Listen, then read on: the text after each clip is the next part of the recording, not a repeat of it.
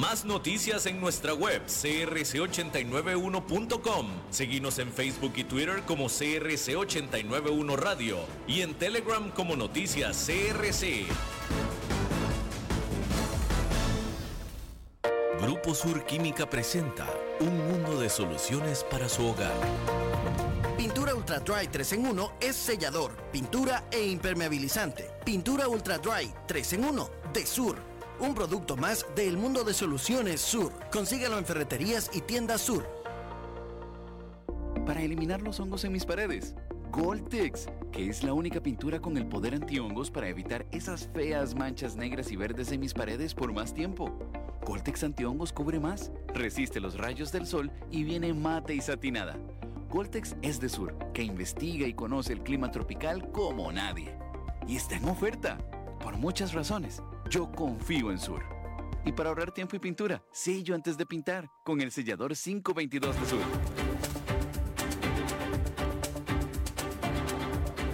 Inicia a las 5 con Alberto Padilla un programa diseñado con el objetivo de llevarte diariamente un tema de actualidad, acompañado siempre de reconocidos editorialistas. De lunes a viernes a las 5 de la tarde por CRC 89.1 Radio. A las 5 con Alberto Padilla.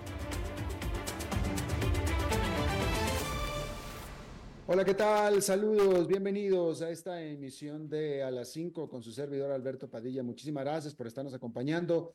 Gracias por estar ahí. Le mando cálidos saludos desde la señal de CRC 89.1 Radio en San José, Costa Rica, desde donde estamos transmitiendo hasta el punto, en el tiempo, en el espacio en el que usted nos está escuchando, porque estamos saliendo en diferentes vías simultáneamente, por ejemplo en Facebook Live, en la página de este programa.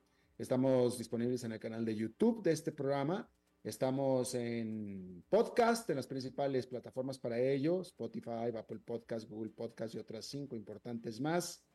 Aquí en Costa Rica, este programa que sale en vivo en este momento a las 5 de la tarde, se repite todos los días a las 10 de la noche aquí en CRC 89.1 Radio. En esta ocasión me acompaña tratando de controlar los incontrolables el señor David Guerrero y la eh, producción general de este programa, siempre poderosa desde Colombia, a cargo del señor Mauricio Sandoval. Hablando de Colombia, la noticia más importante de este día está dándose en este país donde los medios nacionales están reportando, literalmente, eso es el reporte que se está dando, básicamente un asalto a la Corte Suprema de Justicia de Colombia y de eso vamos a estar hablando más adelante en nuestra entrevista del día de hoy, en un enfrentamiento eh, institucional, en un enfrentamiento entre la presidencia, entre Gustavo Petro y eh, la Corte Suprema de Justicia de Colombia. De todos esos detalles los vamos a tener un poco más adelante en nuestra entrevista de hoy, pero es una situación bastante, bastante grave y apremiante.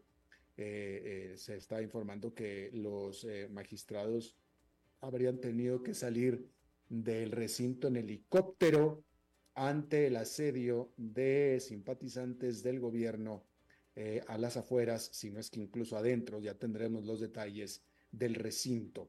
Eso va a ser un poco más adelante.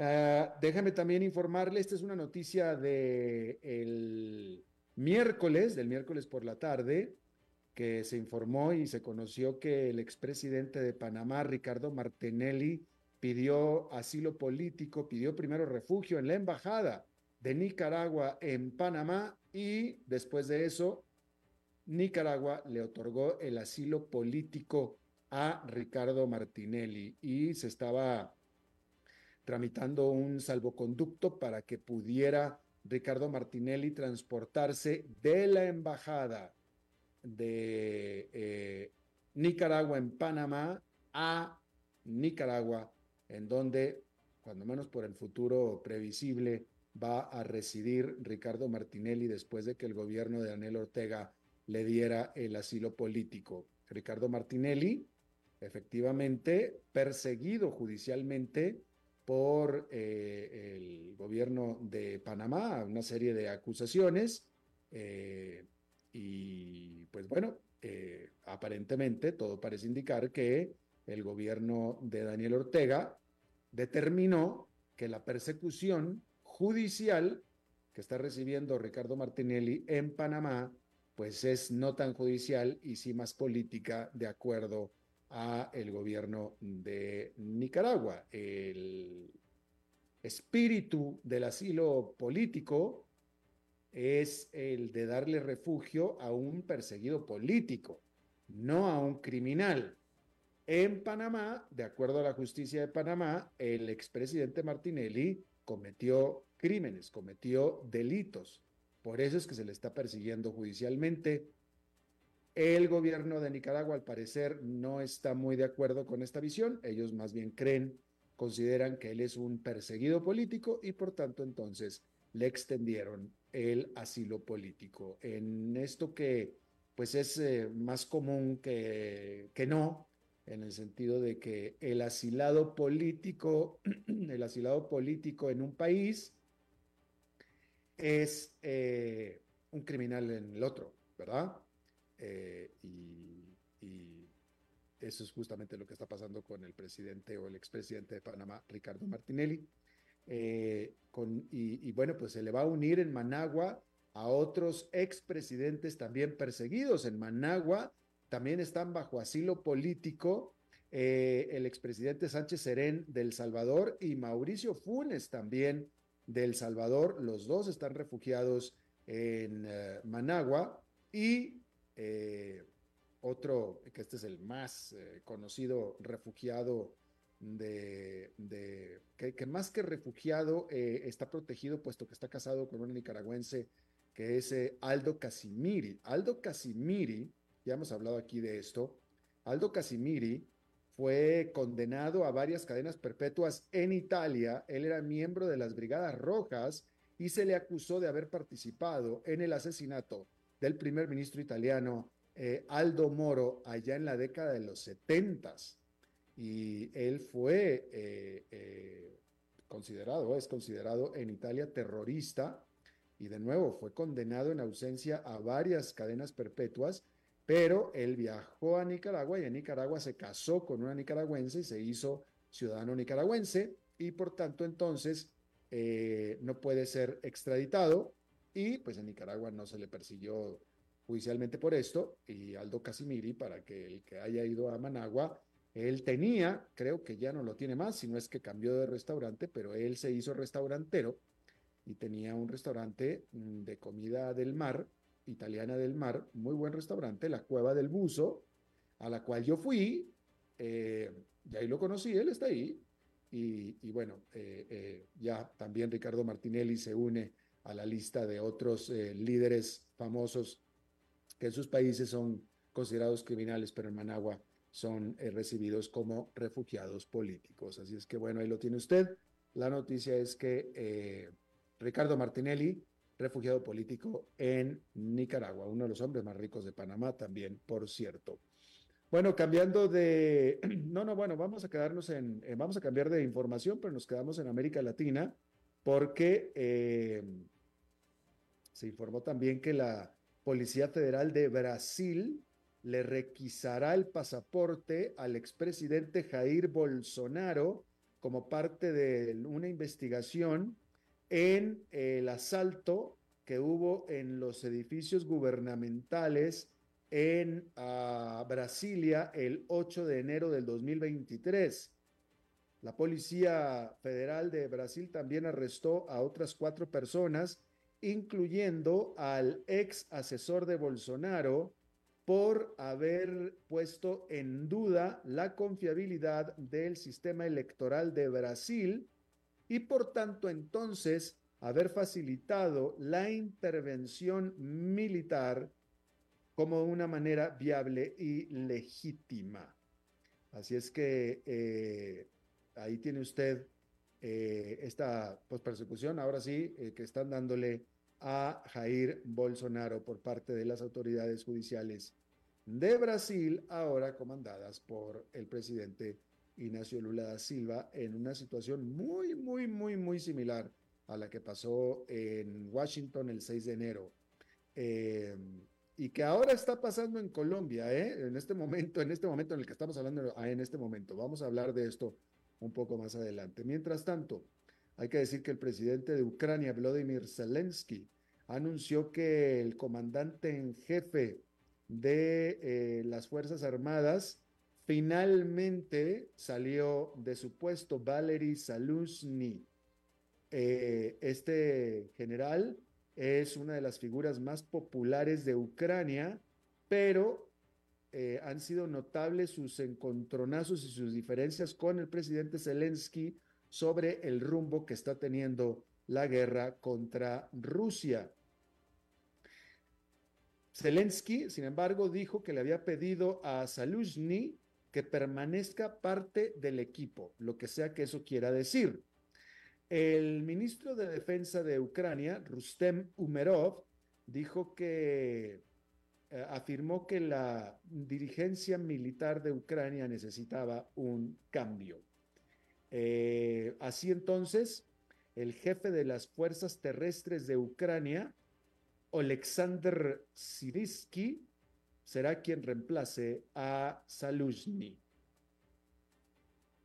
Así es que ahí lo tiene usted.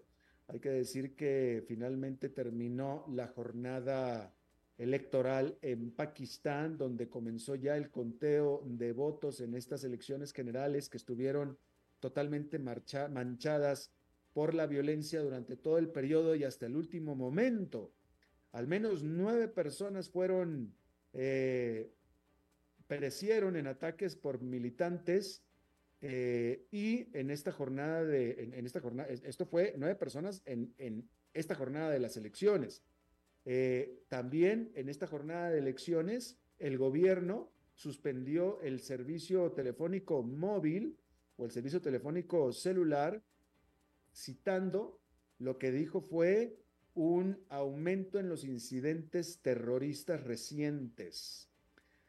Apenas el miércoles también, es decir, ayer, dos bombas cerca de las oficinas electorales de Balochistán, que es una región fronteriza con Irak, o mejor dicho, con Afganistán. Eh, también ahí habían muerto al menos 30 personas. El Estado Islámico eh, se adjudicó este ataque del miércoles. Y aparte hay otros grupos militantes que también realizaron ataques en los últimos meses, pero siempre en el contexto del el ambiente electoral. Hablando de ambiente electoral, hay que decir que las autoridades electorales rusas determinaron que Boris Nadezhdin, candidato presidencial contrincante de eh, Vladimir Putin, no será permitido a que busque la presidencia en las elecciones rusas del próximo mes. Este señor Nadeslin había eh, dicho y asegurado y presentado 200 firmas de ciudadanos rusos que eran el doble de las 100 mil que se necesitaban para calificar como candidato a la presidencia. Sin embargo, la Comisión Electoral en Rusia mm, dijo que y afirmó que más de 9 mil de estos votos eran inválidos y que por tanto entonces esto lo dejaba sin los firmas suficientes para las 100 mil que se requerían. Eh, en esta información que es un poco confusa porque él dice que presentó 200 mil firmas, las necesarias eran 100 mil, solamente le rechazaron 9 mil, pero sin embargo aseguran que no alcanza las 100 mil. Así es que eh, está confusa la información o simplemente está mal escrita esta nota que estoy leyendo yo. El caso es, de todos modos, que lo dejaron fuera previsiblemente. Este señor eh, Nadezhdin era el único candidato opuesto a la guerra que correría en contra de Vladimir Putin en las, en, las elecciones, que son una farsa, del el próximo mes la empresa de productos de consumo Unilever reveló una disminución en el crecimiento de sus ingresos y una disminución también en su participación de mercado en sus números anuales del 2023 que presentó este jueves. Mientras tanto, uh, las ventas aumentaron por solamente 7%, aumentando las expectativas de los analistas.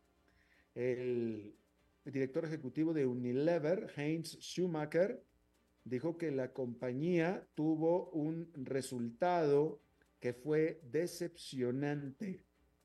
Esta gigante de productos de consumo anunció que tiene la intención de realizar una recompra accionaria por 1.600 millones de dólares en este año, en el 2024. Y con esto las acciones de Unilever subieron de precio.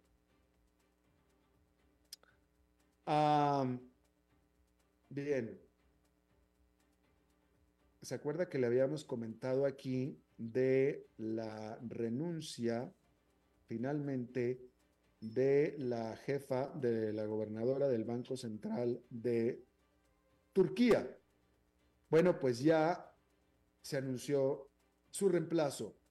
Fatih Karahan es el nuevo gobernador del Banco Central de Turquía y en su primer día de trabajo y en su presentación no hizo ningún ajuste a la perspectiva de inflación de Turquía eh, y en su primera aparición pública fue esto se confirmó en su primera aparición pública desde que fue nombrado eh, gobernador del Banco Central. Hay que decir que Karahan había sido eh, vicegobernador del Banco Central, trabajaba para la anterior gobernadora y reemplaza precisamente a esta, Hafize Gay Erkan, que había sido la primera mujer en dirigir el Banco Central de Turquía y que tuvo que salir del puesto el sábado pasado después de que se le señalaran eh, alegatos de nepotismo, concretamente respecto del padre de ella, eh, que no tenía un puesto en el banco, pero que se le acusaba en la prensa de tener injerencia indebida en el banco, sobre todo en el despido de un funcionario y en el asalto físico a otro del Banco Central, todas que son acusaciones que la gobernadora eh, negaba, pero que sin embargo se vio obligada a renunciar. Este nuevo gobernador dijo que se mantendrá en la política monetaria ortodoxa que ya había establecido Hafize Gay Erkan y que mantendrá a las tasas de interés eh, altas y lo suficientemente altas como para ver a la inflación caer. Y por supuesto que para esto tiene un trabajo muy importante que hacer en el futuro porque a pesar de una muy agresiva política alcista de tasas de interés de 36,5% puntos porcentuales en solamente siete meses, la inflación en Turquía simplemente no ha reaccionado y no de la misma manera violenta que se esperaba reaccionara con los violentos aumentos de tasas de interés. Eh, hay que decir que la inflación ha estado impulsada por una serie de exenciones eh, fiscales y, y aumentos también en el salario mínimo. Solamente los precios del consumidor en enero subieron un 6,7% para cumplir su mayor aumento mensual desde agosto y así a enero subir la tasa de inflación a un 65% anual. Fíjese usted, hay más de 30 puntos porcentuales de diferencia entre la tasa anual y la tasa de referencia del Banco Central en Turquía. Sin embargo, hay que decir que en su presentación pública, el nuevo gobernador del Banco Central de Turquía dijo que él espera que la inflación anual caiga de manera importante durante los próximos meses dentro de este año hasta el 36% al cerrar el 2024. Eh, así es que, bueno, pues la inflación tiene que caer, de acuerdo al Banco Central, desde el 65% que cumplió anual en enero al 36% a finales de año. Eso debe, debería de significar una disminución económica que casi deberíamos de decir un choque económico brutal.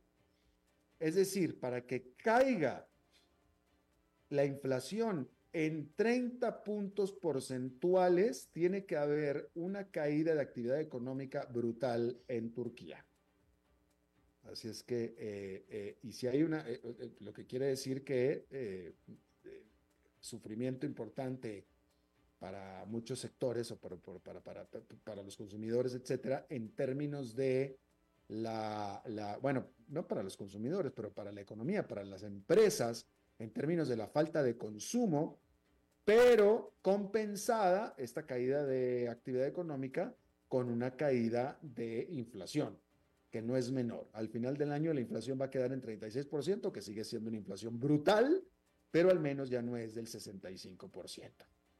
Así es que bueno, ahí lo tiene usted. Este señor Carahan, eh, que era subgobernador del Banco Central, eh, cuando la gobernadora era Hafize Gay Erkan, em, eh, es educado en Estados Unidos y en Estados Unidos también trabajó en Amazon, él fue ejecutivo en Amazon y después fue también economista en el Banco Central o en la, Reserva, en la Reserva Federal de Nueva York, en la Reserva Federal de Nueva York, y ahora pues está de gobernador del Banco Central lo que significa entonces que tiene efectivamente sólidas credenciales para hacer el trabajo al que se le encomendó. Así es que ahí lo tiene usted. Eh, este jueves también, y voy a buscar en este momento a ver si no hay una actualización de última hora, porque justo en este momento estaba eh, eh, eh, eh, llevándose a cabo esto en la Corte, en la Suprema Corte de Justicia de Washington. Déjeme ver. Déjeme ver la última información, la estoy leyendo en este momento. Ah, ok. Bueno, pues la información es que la Suprema Corte de Justicia de los Estados Unidos estaba considerando dentro de uno de las muchas cosas en las que está metidos legales eh, Donald Trump. Esta es tan solo una. Decir que eh, en este caso, en este caso, la Suprema Corte de Justicia estaba considerando si acaso una ley de hace 158 años en Estados Unidos podría aplicársele a Donald Trump para impedirlo a que busque una segunda eh, término presidencial, porque esta eh, enmienda 14 en su sección 3 de la Constitución prohíbe a oficiales eh, que busquen nuevos cargos de elección popular después de haber sido juramentados en apoyar y hacer valer la constitución, si acaso estos estuvieron involucrados en insurrección o rebelión. Esa es la cláusula que le están queriendo aplicar a Donald Trump. En este caso nada más, este es tan solo un caso. Recuerde, Donald Trump está involucrado en muchos casos en contra de él. ¿Sí? Todo esto viene porque en diciembre pasado, la Suprema Corte de Justicia del Estado de Colorado determinó que Trump era inelegible para aparecer en las boletas de votación de ese estado porque determinó la Suprema Corte de Colorado que Trump incitó el asalto al Capitolio el 6 de enero de 2021 y de manera personal tomó acción para evitar el conteo electoral. Eso es de lo que se le acusó en el estado de Colorado. Obviamente esto pone en un problema porque eh, si el Partido Republicano nomina a Donald Trump como presidente, Donald Trump iba a ser electo o iba a correr por la presidencia e iba a ser electo por, vaya, estaba pidiendo su voto, ¿verdad? Iba, iba a ser uno de los candidatos eh, eh, a, la, a la elección en todos los estados de la Unión Americana, excepto en Colorado, porque en Colorado no iba a aparecer en la boleta. Entonces, obviamente eso pone la situación en un impasse eh, legal pues muy importante. Por eso es que Trump llevó eh, el caso a la Suprema Corte de Justicia de los Estados Unidos. Eh, otros estados más estaban tratando de repetir y considerar lo que estaba haciendo el estado de Colorado. Hay que decir que los abogados del presidente Trump alegan que las acciones que Trump realizó en torno al 6 de enero, que él todavía era presidente, no son siquiera ni cercanas a una insurrección y ellos las caracterizan más bien, eh, sobre todo su discurso que dio enfrente de la Casa Blanca y que de ahí se fue la muchedumbre que estaba en el discurso que él dio, de ahí se fue caminando al Capitolio y esa misma muchedumbre fue la que asaltó al Capitolio, los abogados dicen que ese discurso que él dio, donde efectivamente, discúlpeme, usted vea el discurso, usted vea el discurso y usted dígame si no los incitó a que se fueran para allá. Él incluso habló en plural, él dijo en plural, nosotros vamos a ir allá y vamos a defender, etcétera. Totalmente los incitó, absolutamente los incitó. ¿verdad? Eh, lo que pasa que ya a la hora de los procedimientos legales, de si te vas a la cárcel o no te vas a la cárcel, pues obviamente, pues ahí eh, eh, los abogados de Donald Trump hilvanan muy finito. Pero por supuesto que los incitó, claramente. O sea, si él no hubiera dicho ciertas frases que dijo, una de ellas, vamos a ir allá a defender, si no hubiera dicho eso, muy probablemente no hubieran ido allá a atacar. Entre, usted vea el discurso, usted vea el discurso, ¿no? No me haga caso a mí en mi opinión. Usted vea el discurso otra vez, todos lo vimos en vivo. Pero bueno, los eh, abogados de Donald Trump dicen que ese discurso no fue ninguna insurrección, sino que más bien lo que fue es eh, una protesta pacífica y patriótica. Eso es lo que dicen los abogados. ¿Qué más iban a decir los abogados, no? Bastante plata están ganando para decir este tipo de cosas. Hay que decir que eh, otra eh, asunto separado era de si acaso el expresidente Donald Trump goza de inmunidad todavía hoy, goza de inmunidad por las acciones que cometió mm, eh, criminales o los delitos que cometió mientras era presidente. Ese es otro punto también del que se le acusa. Y eso la Corte Suprema de los Estados Unidos va a revisar eso la próxima semana. Importante esto después de que esta propia semana, el lunes, una Corte de Apelaciones de Washington había determinado en contra de Donald Trump en este sentido. Es decir, la Corte, la Corte de Apelaciones el lunes dijo que Donald Trump sí debía y podía ser perseguido, acusado eh, criminalmente por las acciones que cometió o delitos que cometió mientras era presidente. ¿Sí? Eh, de nuevo, el alegato de Donald Trump es que él, como presidente, era su trabajo como presidente defender el resultado electoral favorable a él que le estaban robando o aunque no hubiera sido favorable él, simplemente eh, él consideró que estaban robándose las elecciones y que era su trabajo como presidente hacer lo que tuvo que hacer para impedir el robo y fraude electoral. Eso es lo que él dijo.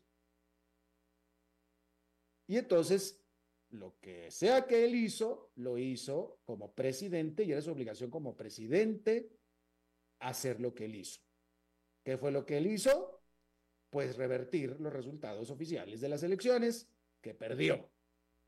¿Cómo sabemos que las perdió? Pues porque las perdió.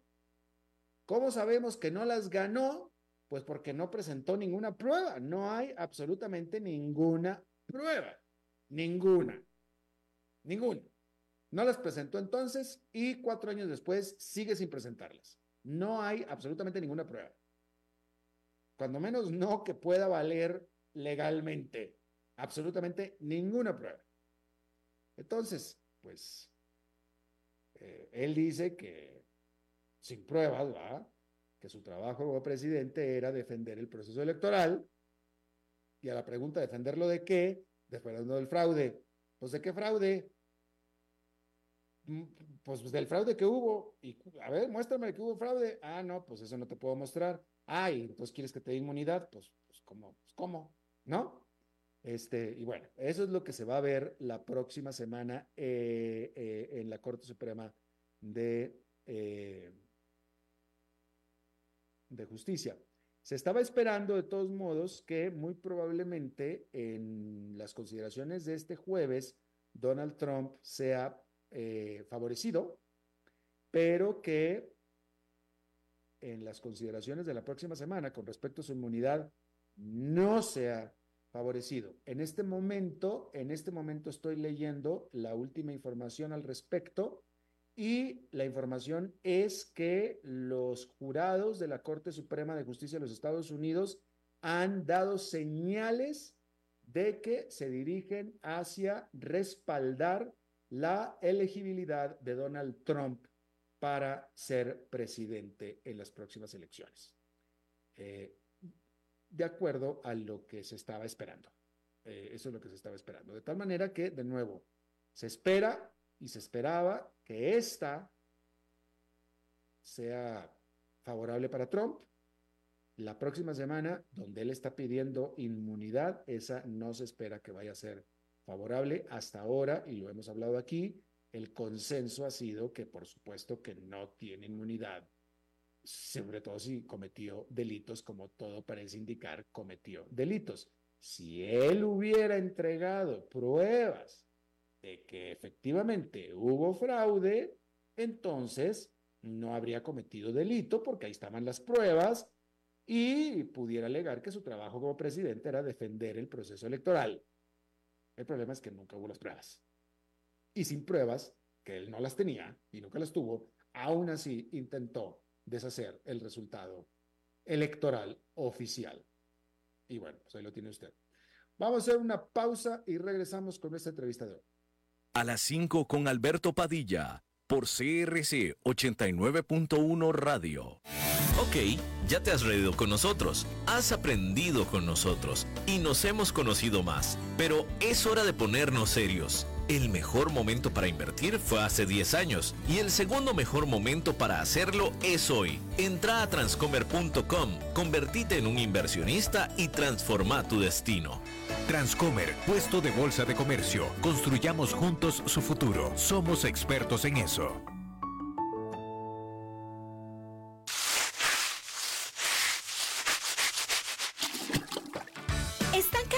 Limpiar tanto el piso de su casa. No sufran más. Cambien esta cerámica con porcelanatos pulidos antibacteriales y súper fáciles de limpiar. En Porcerámica, número uno en porcelanatos.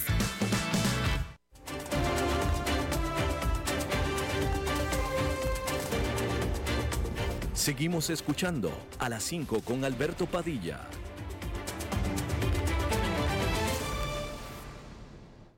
Bueno, muchísimas gracias por continuar con nosotros. Vámonos a Colombia, donde eh, este día de pronto la situación se puso eh, pues muy grave, literalmente muy grave. Déjeme, eh, nada más para empezar a hablar de la gravedad de la situación, déjeme, le, leo este comunicado de la Organización de Estados Americanos que lanzó en la tarde de este eh, jueves y dice, la Secretaría General de la Organización de Estados Americanos exige que se abandonen los intentos por parte de diferentes actores políticos de dañar el proceso democrático en Colombia y considera imprescindible garantizar que el presidente Gustavo Petro, quien fue debidamente elegido el 9 de junio del 2022, complete su mandato presidencial que comenzó el 7 de agosto del 2022. Y en este sentido, la Secretaría General condena y repudia las amenazas de interrupción del mandato constitucional del presidente Petro. La OEA solicita que todos los actores e instituciones estatales respeten los principios democráticos y que asegure la gobernabilidad constitucional a las autoridades electas, respetando los derechos políticos de las personas que han sido elegidas y de quienes las y los eligieron. Las instituciones estatales deben funcionar en un entorno basado en los principios de la democracia y el respeto de Estado de Derecho con base fundamental de la paz y estabilidad del país. Además, la OEA resalta la vital importancia de nombrar un nuevo fiscal general con el fin de brindar certeza constitucional y política al país. Me llama la atención esta última frase, esta última parrafito de la OEA, que es la que aparentemente desató todo lo que está pasando en esta jornada. Yo le agradezco muchísimo que esté con nosotros Nicolás Garzón, eh, que es académico de la Universidad de La Sabana, analista de todos estos temas y nos acompaña desde Bogotá. Nicolás, gracias por estar con nosotros. Alberto, un gusto saludarte y muchísimas gracias por la invitación. Acabo de leer el comunicado de la OEA y leyendo el comunicado de la OEA pareciera que hay eh, que quieren echar fuera al presidente Petro. ¿Es esto lo que está pasando? No, no hay pruebas eh, importantes, significativas, evidentes de que se esté configurando una suerte de golpe blando, ruptura institucional, golpe de Estado convencional. Eh, ah, yo quisiera ser como tajante en ese punto porque Precisamente te, escuchaba hace unos, hace unos minutos cuando te referías al caso de los Estados Unidos y, bien afirmabas que al final lo que importa aquí son las evidencias, las pruebas, el debido proceso, el Estado de Derecho. Por supuesto, el presidente enfrenta una oposición. Por supuesto que eh, no solamente en Colombia, sino en los países de América Latina existen antecedentes graves de rupturas institucionales. Pero en el caso colombiano, eh, salir a afirmar que está en riesgo la permanencia del presidente de la República, eh, pues la verdad yo no encuentro un fundamento de fondo a esa afirmación.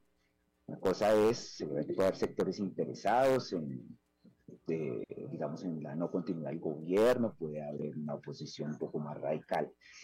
Eh, pero en verdad no, yo no veo una, de manera inminente como está tratando de promover el gobierno, esta idea de que el gobierno prácticamente está en riesgo y que está a punto pues de finiquitarse, de materializarse un golpe blando, una ruptura institucional que termine en la salida del presidente. Eso no está ocurriendo el gobierno, digamos, está tratando de crear esta suerte de narrativa, eh, pues que al final creo que afecta a la democracia, ¿no?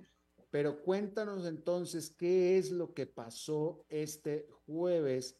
Eh, un periodista colega lo describió como un nuevo 6 de enero en Colombia. ¿Qué, qué, qué está pasando? ¿Qué pasó? Bien, eh, digamos que aquí hay como dos elementos que son importantes, como dos antecedentes que voy a dar muy rápidamente sobre, sobre lo que ha pasado recientemente con el gobierno. Entre varias cosas, porque este es un gobierno y, y la situación política aquí es muy movida. Dos antecedentes. El primero, eh, por una situación de una licitación con unos pasaportes y, una, y un asunto, digamos, casi que en principio administrativo, un contrato, eh, con, los con los pasaportes, como la empresa que debería eh, expedir los pasaportes, pues terminamos en una situación en la que el canciller, el ministro de Relaciones Exteriores, que es eh, la institución encargada de hacer, digamos, esta licitación, pues terminó en que le, da, le dieron este contrato a una empresa que el presidente mismo había, había venido denunciando que pues era el único frente, que no tenía mucho sentido, que no debería ganarlo, pero pues se adelantó el proceso, gana esta empresa y de alguna manera, digamos, de una forma un poco cuestionable, entonces el gobierno dice, no, este no puede ser el ganador de esta licitación, eh, no puede haber un oferente único y bueno, esto termina en un pleito y tal, y la Procuraduría, que es una entidad que se encarga de alguna manera de vigilar la actuación de los servidores públicos, suspende al, al, al canciller por cuenta, digamos, de esta actuación. Esto genera mucha polémica. Entonces, ahí el presidente dice y el gobierno dice, aquí lo que están intentando es torpedear al gobierno, aquí lo que están haciendo es afectar, digamos, hay una ruptura institucional porque están tratando eventualmente de legitimarlo y a través de diferentes mecanismos, en este caso el de la Procuraduría, hay un antecedente importante de aborto sobre él, entonces se está afectando al gobierno. Segundo elemento o antecedente importante, la elección de una nueva fiscal. Tenemos una Corte Suprema de Justicia y esa Corte debe escoger a un nuevo fiscal. La ha habido, esto tiene un antecedente fuerte y es que hay grandes tensiones entre el fiscal actual y el presidente. El fiscal actual, digamos, cuestionado porque además ha venido vamos, ejerciendo como más una labor política que la que tiene que ver con la fiscalía y un gobierno, pues, que se opone precisamente a esa, a esa labor. Entonces, en ese proceso de elección se, se, se ha venido dilatando. Ha pasado antes y el presidente considera que lo que está pasando es que mm, se dilata esta decisión con la intención, nuevamente, de afectar al gobierno, de no escoger rápidamente una fiscal y un poco de darle continuidad a esta fiscalía, o a este fiscal que está terminando el periodo, pero que va a dejar en el, digamos, entre tanto, mientras se nombra una fiscal nueva, a la vicefiscal, que es de un poco del riñón del fiscal que, que, que está vigente. Entonces, ahí hay dos elementos que el gobierno ha venido, digamos, eh, tomando para decir, hay una serie de sectores interesados en que efectivamente no, eh, digamos, que, el gobierno, digamos, no, no continúe. Entonces hace un llamamiento para que se haga una suerte de movilización, algo un poco extraño, por decirlo menos, un gobierno convocando centrales obreras, eh, a los maestros, diciendo, hagamos una movilización, un poco como de respaldo al gobierno, pero también que termina mal, porque entonces hay unas manifestaciones un poco eh, que se salen un poco de control en la Corte Suprema, muy cerca al Congreso, al centro de Bogotá, y bueno, hay algunos desmanes y pues, termina grave porque termina en una, en una escena patética en la que los en la que los magistrados que están en la labor de escoger a la nueva fiscal, que es una, debe salir de una terna que presentó el presidente, salen en helicóptero y ahí toda esta, digamos, una, un gran revuelo, porque pues obviamente eso pues se ve muy mal, ¿no? Magistrados huyendo de su lugar de trabajo porque unos manifestantes pues están tratando de presionarlos para que escojan a una fiscal pronto. Entonces, todo esto hace que el escenario político pues, esté muy convulso, sin lugar a dudas, pero siento yo que de todas maneras el gobierno no está contribuyendo mucho a esa... el presidente ha venido como trinando y poniendo, porque aquí nos gobiernan por Twitter, eh, o por ex, entonces ha venido diciendo que eh, va tratando de bajar los, los, ánimos, pero, pero al final pues también ha propiciado un poco toda esta situación. ¿Por qué tuvieron que salir los magistrados por helicóptero? Eh, eh es decir, los manifestantes estos que acabas de mencionar, ¿estaban siendo violentos? ¿Hubo un asalto al, al edificio? ¿Qué pasó? Lo que yo he visto en los medios de comunicación eh, no da cuenta pues tampoco de un ataque masivo, una irrupción evidente pues a la, a la, a la, a la corte. Eh, entiendo, en los medios han reportado que algún magistrado fue eh, como, no sé, que le lanzaron cosas y que se generan muchas tensiones, hay algunos videos de gente manifestándose un poco exaltada. No, yo no podría afirmar que, pues, digamos que hay, eh, que llegaron a la sala o algo así donde están sesionando los magistrados, mucho menos, pero pues se tomó esta medida y, bueno, termina siendo como un poquito eh, llamativo, ¿no? Al menos eh, esta, esta, situación. ¿Por qué había que cambiar al el procurador de justicia el que había que cambiar? ¿Quién era? el, que fiscal. Al fiscal. ¿Por qué había que cambiar al fiscal? Ok. La Fiscalía General de la Nación pues, es el órgano encargado de adelantar la política de lucha criminal. La, política criminal está en cabeza de la Fiscalía. La Fiscalía no es, digamos, hace parte de, del, órgano judicial, no es, digamos, hace parte de la, llamémoslo de la administración de la justicia, no es, digamos, dependiente del gobierno, pero hay un periodo.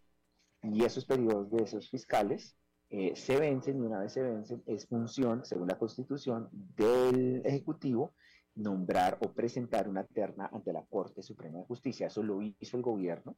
Presentó una terna inicialmente de, tres mujeres, algo inédito en el caso colombiano. Después cambió a una de estas candidatas y eh, los magistrados deben votar y debe haber un número mínimo, una mayoría cualificada la que permitir que efectivamente se escoja una fiscal nueva.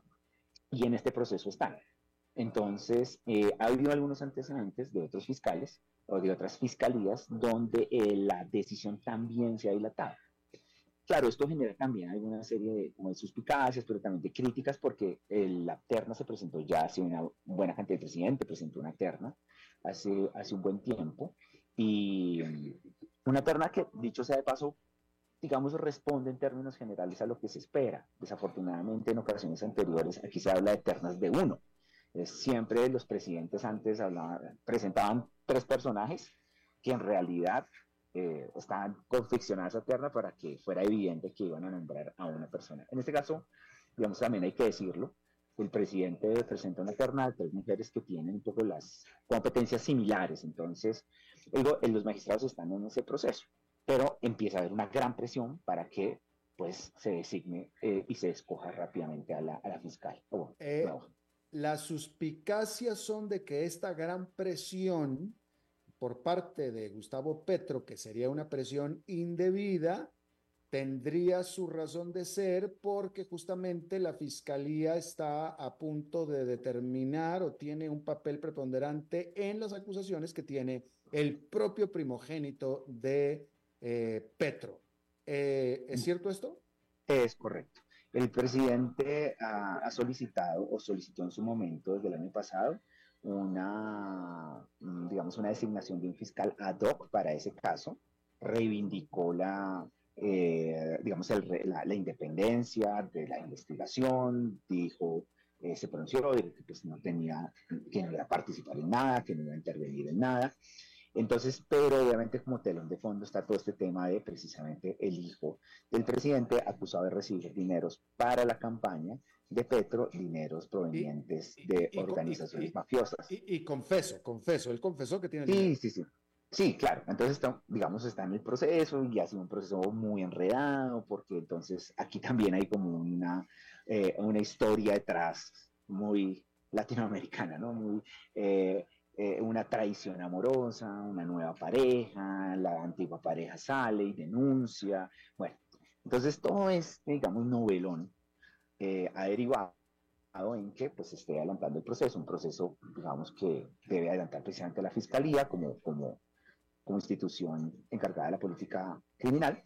Y también hay un elemento que se le ha sumado durante, durante las últimas semanas, y es que surgió una información acerca de la entrada de una contribución a la campaña del entonces candidato Petro, el presidente, por parte de un sindicato de maestros, el más grande del país, y esa contribución, eh, primero, no fue reportada, segundo, pues se cuestiona que los maestros lo hagan y, y, y, al final parece que ese dinero pues no fue reportado, no aparece y existen nuevamente unas indagaciones. La fiscalía eh, allanó en días pasados la, la, la sede de este, de, este, de este sindicato, el presidente, bueno, hubo como una gran polémica porque claro, de nuevo, ¿no? una persecución en contra del presidente, tal, y están también en ese proceso. Entonces esos dos temas han estado ahí, ¿no? moviéndose alrededor del, del tema de campaña de Petro, aunque hay que decir que hasta la fecha, pues hay que respetar el debido proceso y no existen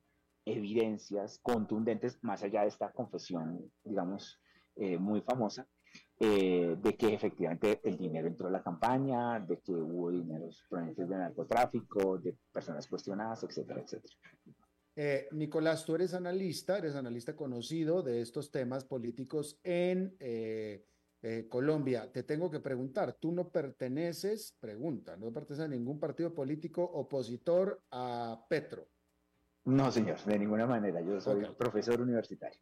Ok, te pregunto solamente para dejarlo claro porque, de nuevo, el comunicado de, las, de la Organización de Estados Americanos es clarísimo para, la Organización de Estados Americanos es clarísimo que grupos dentro de Colombia quieren tumbar y romper el orden democrático de Colombia. E, eso es, básicamente fue lo que dijo la OEA y eso es lo que le está diciendo al resto de América Latina. Las, digamos que eh, la Eh, eh, Organización de Estados Americanos. sí. Solamente, solamente quiero establecer que, que tú no estás de acuerdo, no es la visión, tú estás hablándonos desde, No, yo- desde Bogotá. Eh, eh, ese comunicado lo envió la OEA desde Washington, pero desde Washington la visión de la OEA es que grupos que no son Gustavo Petro quieren romper el orden democrático tumbando a Gustavo Petro y me parece que es bastante elocuente en eso la Sí. OEA. Desde mi punto de vista, eso no corresponde a, a- a, digamos, a la realidad. Ok, y, y eso es importante establecerlo. Y por eso, por eso es que te invitamos a ti justamente eh, para esto y esperemos que, pues que no vaya a mayores este asunto. Nicolás Garzón, eh, analista político, mm, académico, también catedrático, eh, te agradezco muchísimo que hayas charlado de nuevo con nosotros. No, a ustedes, muchísimas gracias por la invitación. Siempre es un gusto hablar contigo, Alberto. Gracias, gracias. Y seguramente, seguramente este tema va a dar mucho más de qué hablar en los próximos días. Eh, bien, siendo jueves, vamos a cerrar nuestro día con la intervención y el comentario siempre adecuado a las circunstancias de nuestro buen comunicador y polemista y amigo, el señor Dado, el señor enfadado. ¿Cómo está usted, señor Dado? Estoy, Padilla, casi con la cola en el suelo con lo que se acaba de conocer hoy, un reporte de un investigador especial del Departamento de Justicia de Estados Unidos, se llama Robert Orr, eh, que, bueno, se encargó de investigar eh, qué había detrás de descubrimiento de estos documentos clasificados que estaban en poder del actual presidente Joe Biden. Entonces estaba programado que hoy se iban a difundir los hallazgos. Y bueno, lo, primero que sobresale y es que ha dejado a mucha gente caída de cola, inclusive a mí, es que este investigador especial dice que eh, Joe Biden eh, es un viejo senil que no está en condiciones de entender lo que él hace en cuanto a estos documentos. Menciona expresamente que durante los interrogatorios que le hicieron, Biden no recordaba cuándo había dejado de ser vicepresidente, eh, pero el tema es que más allá de declararlo senil y con las facultades mentales disminuidas, y aquí viene, digamos, el otro shock, este investigador especial dice que, bueno, las consecuencias jurídicas de estos hallazgos que deberían derivar en un juicio normal a Joe Biden, el investigador recomienda, bueno, no iniciarle ningún juicio, eh, porque un eventual jurado de ese juicio se toparía con un hombre senil, un hombre compasivo y con las eh, facultades mentales disminuidas, ¿no? Entonces, otra vez, vemos acá eh, la doble vara, el doble rasero, porque a Donald Trump, que sí tenía autoridad, a diferencia de Biden, pero Donald Trump sí tenía autoridad como presidente para retener documentos, no nos olvidemos que el año pasado se lo empezó a juzgar y se lo acusó creo que como de más de 40 delitos relacionados con la posesión de estos documentos y bueno, se lo está en estos momentos procesando por eso y podría recibir más de 50, 100 años de prisión, ¿no? De ser declarado convicto. Pero no es este el caso de Joe Biden con este procurador, este investigador especial que reconoce que Biden se quedó con los documentos a pesar de que no tenía autoridad, establece que Biden no está bien, está senil, está con las facultades mentales disminuidas, pero recomienda que Biden no vaya a juicio. Pero bueno, la otra conclusión, Alberto, que para mí es la principal, es que estas conclusiones del investigador especial te revelan el grado de locura, y quiero ser enfático en este término, el grado de locura en que se ha inmerso la política acá en Estados Unidos, porque por un lado, este investigador especial te dice, Biden está senil, tiene las facultades mentales disminuidas, no puede enfrentar el juicio, pero es el presidente de Estados Unidos, es el tipo que entre otras cosas tiene los códigos nucleares.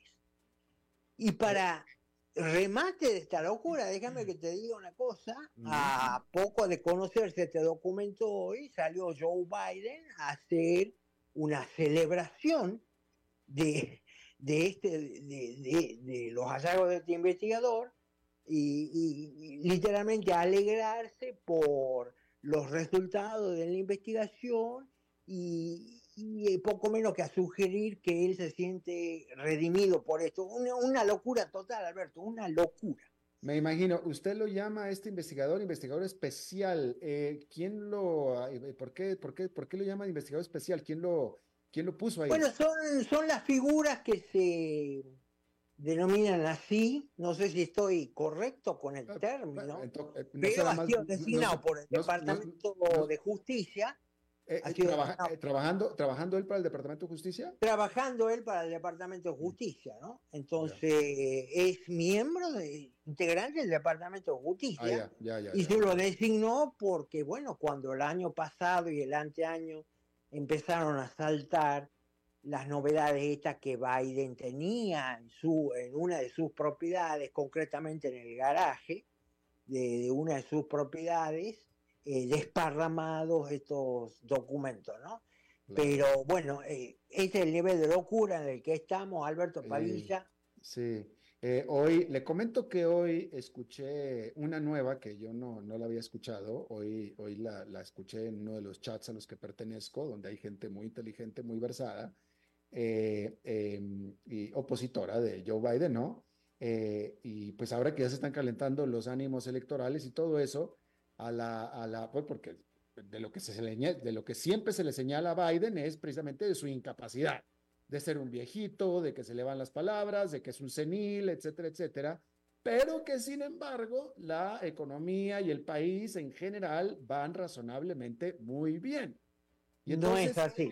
ya sé que usted va a decir que no es así, pero sí es así. Pero el punto es que ahora lo que yo escuché de alguien opositor a Joe Biden decía, decía, claro, él ya no hace nada, él es un senil que no hace nada, es un mono que nada más está ahí, quien está detrás de todo eso y quien le arma todo es Barack Obama. y eso así me dio risa. Pero bueno, yo por dentro dije, mientras funcione, mientras funcione, que bueno, pues está bien, la cosa es que funciona.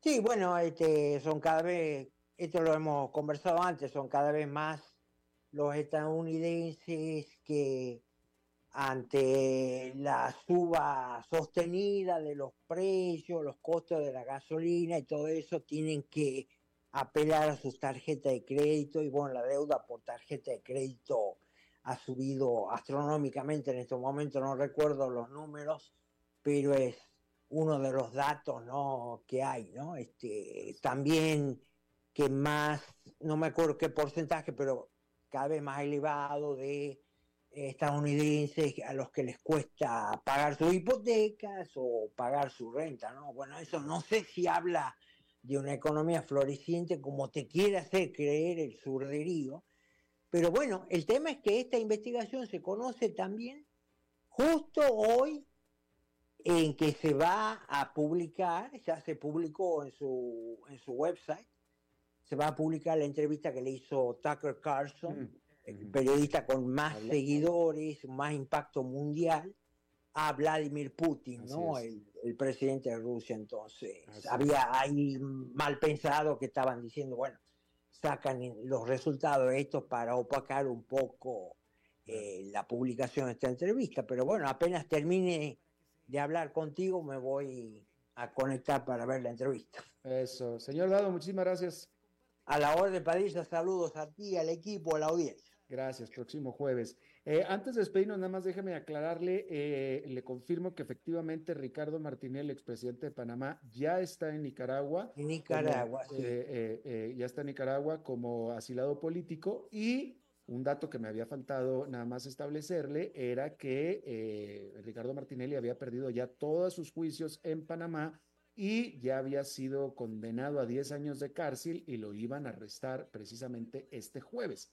Por eso él el miércoles en la noche decidió pedir refugio en la Embajada de Nicaragua Así y a esta hora ya está en Nicaragua como asilado político. Ahí está. Ahí está.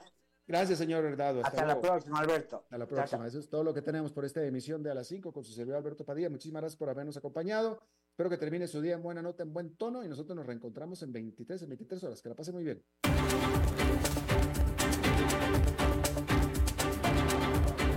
Concluye a las 5 con Alberto Padilla. Un programa diseñado con el objetivo